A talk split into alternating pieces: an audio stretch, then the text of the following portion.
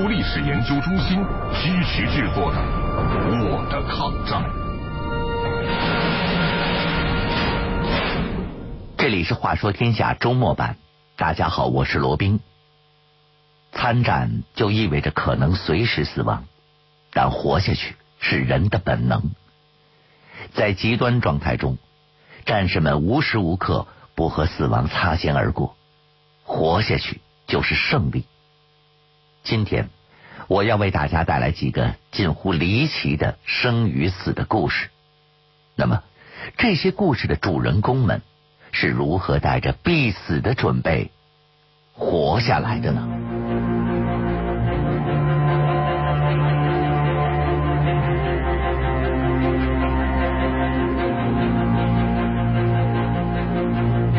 活着还是死去？有时这并不是命运能决定的问题。生死之间，他们依靠什么点燃了生存的希望？危机时刻，什么样的力量让他们保持了对生命的尊重？话说天下周末版，罗宾为您带来口述历史《我的抗战》第三十一集：活下去。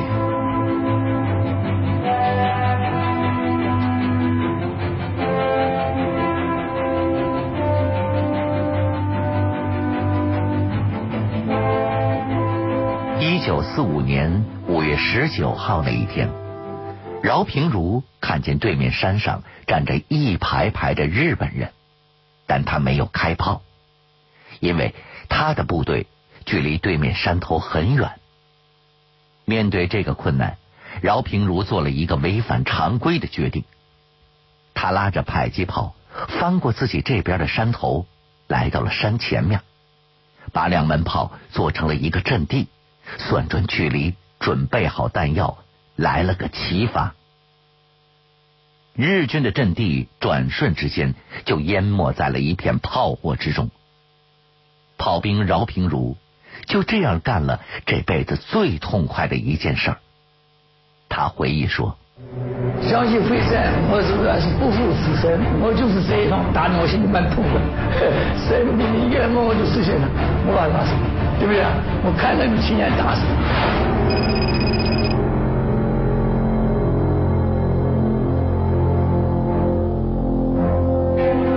这么第二天呢，又是那里活动的，我看见又来了，好，我又把这条龙过来，还翻过山头，还在原来那个地方，还准备了一些炮弹。按照前一天的部署。饶平如带着二排的战士再次组织阵地，准备炮轰日军。然而这一次，日军已经有所准备，重机枪、小钢炮疯狂的向饶平如这边打过来。炮二排的五十多个兄弟几乎完全暴露在了日军炮火之下。于是，饶平如命令大家卧倒不动。当日军的第二轮扫射开始，第四班班长不幸被打中。饶平如看到他的肠子都被打了出来。日军的炮火仍在继续，但是这一刻，饶平如的心里反倒是安定了下来。这一天，雪峰山是个难得的晴天，眼前的蓝天白云让饶平如留恋。他真想这一刻再长一些。炮火声又响起来，饶平如要带领五十多个兄弟杀出去。我在山上没没有什么东西，就是几个小松树。我要一定要超过这个山顶，就算完全的。这个子弹不能随时打了。后来听得大概是四四五分钟了，不动了。那我就咬紧。是大家一起跑一阵。当敌人扫射时，饶平如就让战士们卧倒。当扫射停了，他就让战士们向前跃进。这样跃进了三四次，每次向前跑三四十米。跑了半小时后，他们终于到达了山顶。炮二排的弟兄们终于脱险了。躺在山顶柔软的草地上，饶平如眼中只有蓝天白云。那一刻，天空格外晴朗。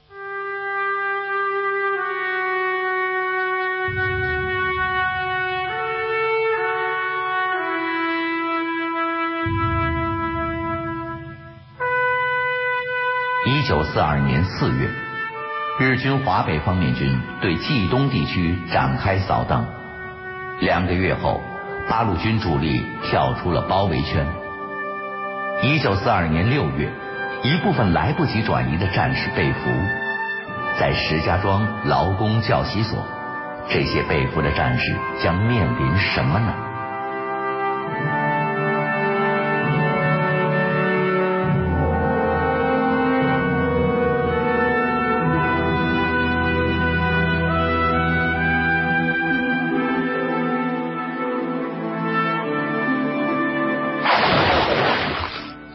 盆冷水过后，昏暗的审讯室里，浑身是血的朱涛睁开了眼。回忆起敌人对他的审讯，朱涛说：“你是八路的？”我说：“我不是。”我说：“我是老百姓。”你们村干村支部书记是谁？我说：“我不知道啊。”后来拿了个大棒子，然后打到我缸子，怎么着脖子上压缸子？啊，压缸子后来我就没有知觉了，那是死去了。他泼了水呀，我又缓过来了，缓过来我就从我还是老百姓啊，我们没有暴露任何的秘密。朱涛是在日军扫荡的时候被俘的。被俘前，他担任抗日军政大学分校的政治主任教员。与他一起被俘的李正军也是共产党员，两个人都咬牙挺住了，谁也没动摇。朱涛和李正军都不怕死，但他们却不想盲目的牺牲。他们暂时隐蔽起身份，在鱼龙混杂的集中营里等待着机会。你们新取一部分人，他们原来的人都看着，看着我们发现一个什么抗生团的一个保卫干事。后来他了解我们被俘的情况，他知道我们这都是很坚定的。他说：“这个教师所啊，有个组织，叫五月特支。”这个消息让朱涛十分兴奋。随后。他和一同被俘的几个战友加入了这个特殊的党支部，有了组织，与日伪军的斗争就有了方向。每天被关押的人都要喊口号，敌人让大家喊“打倒共产党”，朱涛他们就喊“拥护共产党”，把“共产党”三个字喊得特别大声。被关押的人很多，谁喊了什么，其实敌人是听不到的。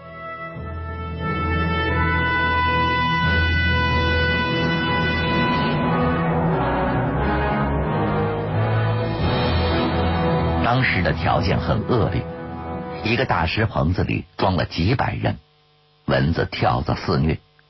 朱涛患了回归热，这种病要打一种叫六零六的针剂。有一个姓韩的难友出去做工，拿了三支六零六回来，战友们赶紧找来了集中营里的医生。姓钱的医生给我来打，打开一支，他一看不能打了。变质了，又打开第二只，还是不能打，完了，他就把那个第三只就抱起来了，抱起来走了，大家都很艰难啊，说我没有希望了。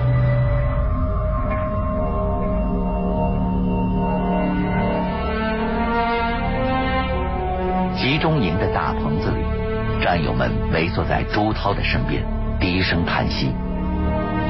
一夜过去了，朱涛的意识已经变得模糊。就在此时，钱医生来了。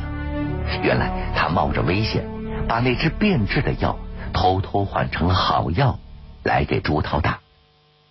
就这样，朱涛又挺过了一劫。他打心里感激冒险换药的钱医生，也感激集中营的其他战友。但是这份感激他没有说出来，因为他们每一个人都已经把自己的生命交给了同伴。只有这样，在集中营这个特殊的战场上，他们才能最终活下去。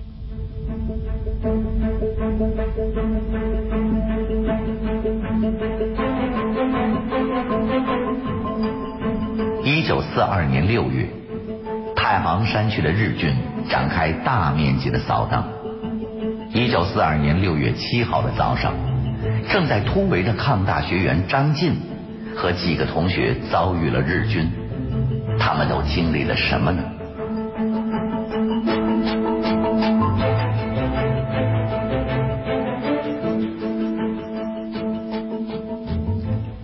张晋回忆起当时的情况时说：“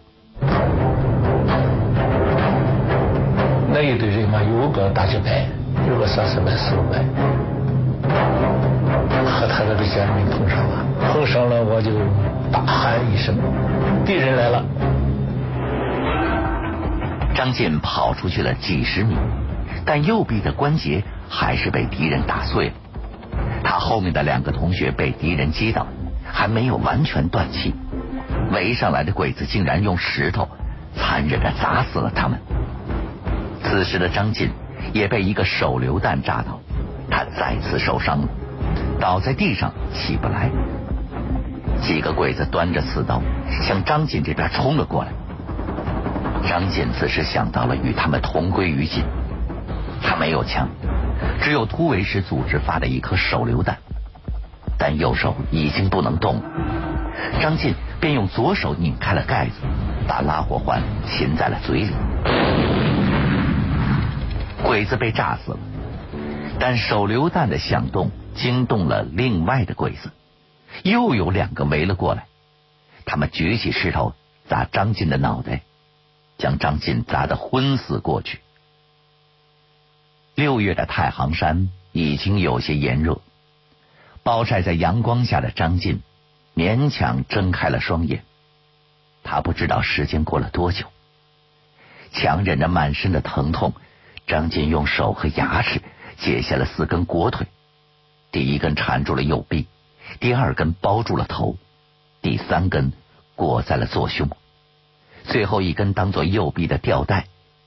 至于肩膀和腿上的伤，已经顾不得了。出来完了以后，这时候想啊，这个脑子想啊，想了好多好多。首先想到的我的家，我二姐对我很好。母亲死了以后，我二姐给我做鞋、袜子，如果能活下来，见到我的二姐，他会多么高兴啊！他看到我这么。这么一个状态，他该怎么样痛苦？该怎么样悲伤？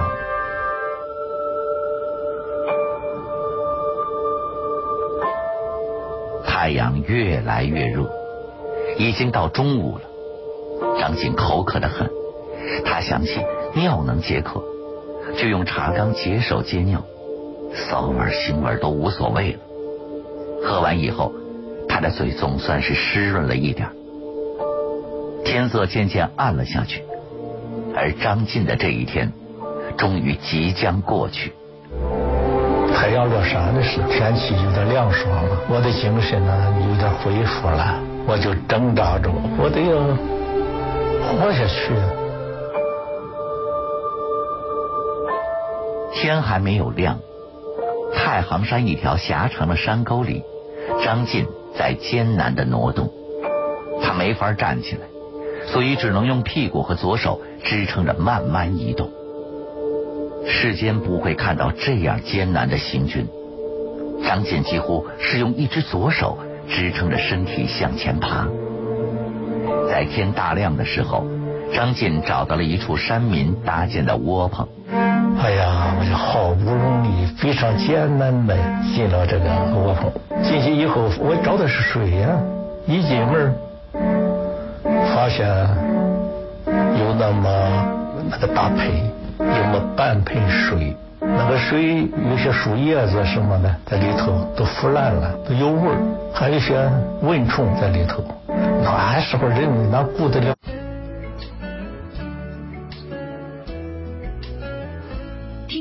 点 com 整理发布最新章节，请登录中国最大的有声学习网站听东方点 com 查询收听。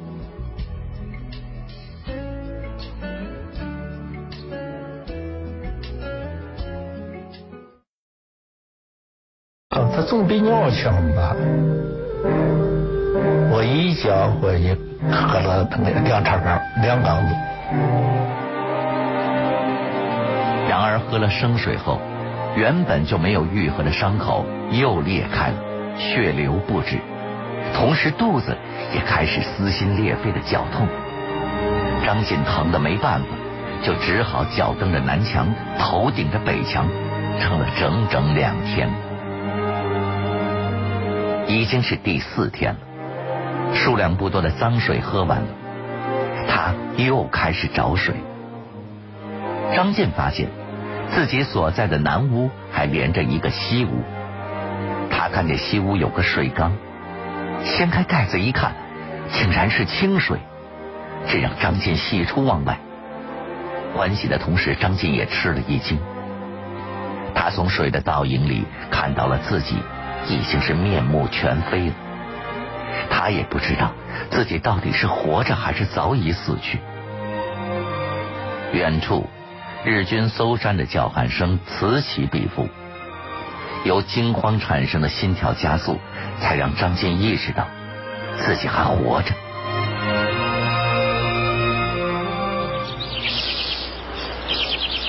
第五天，张健在一片清晨的鸟叫声中。挣扎着醒来，或许是太行山的早晨给了张晋求生的欲望，或许是鸟叫声唤醒了他最后一丝活着的本能。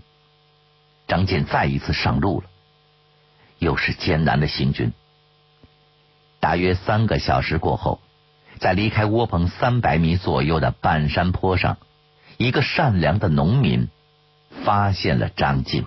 那个农民是很善良的个人，他说他很可怜，他说我要我要设法搭救，在他的帮助下，又走了这么一两百米的地方，那个有两三家山头山民，那时候哎得到了人家吃一点面条也没有啊，就是下面的那个汤，那个水。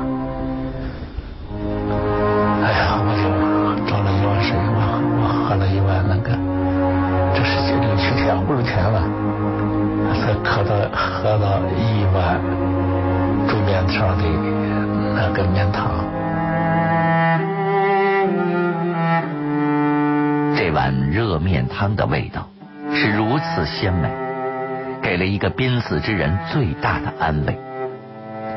这个姓李的农民告诉张晋，不远处的村子可以找到医生和药，他让张晋在原地待着。自己翻山越岭走了一夜，去帮张晋找药。第六天到了，一大早，老人兴冲冲的赶了回来。他带回了药品和纱布，随后他用花椒水一点一点帮着张晋清洗了伤口。与此同时，战友也来寻找张晋，他们一起把张晋送到了李老人的家中。一家人都很善良。那大嫂干了碗面条，我对这个大嫂啊，这碗面条啊，到现在我都记着，到现在我都报答不尽。我每年这是九十多了，大嫂现在活得挺结实。每年过节，我就想着给她买点什么东西，寄点钱。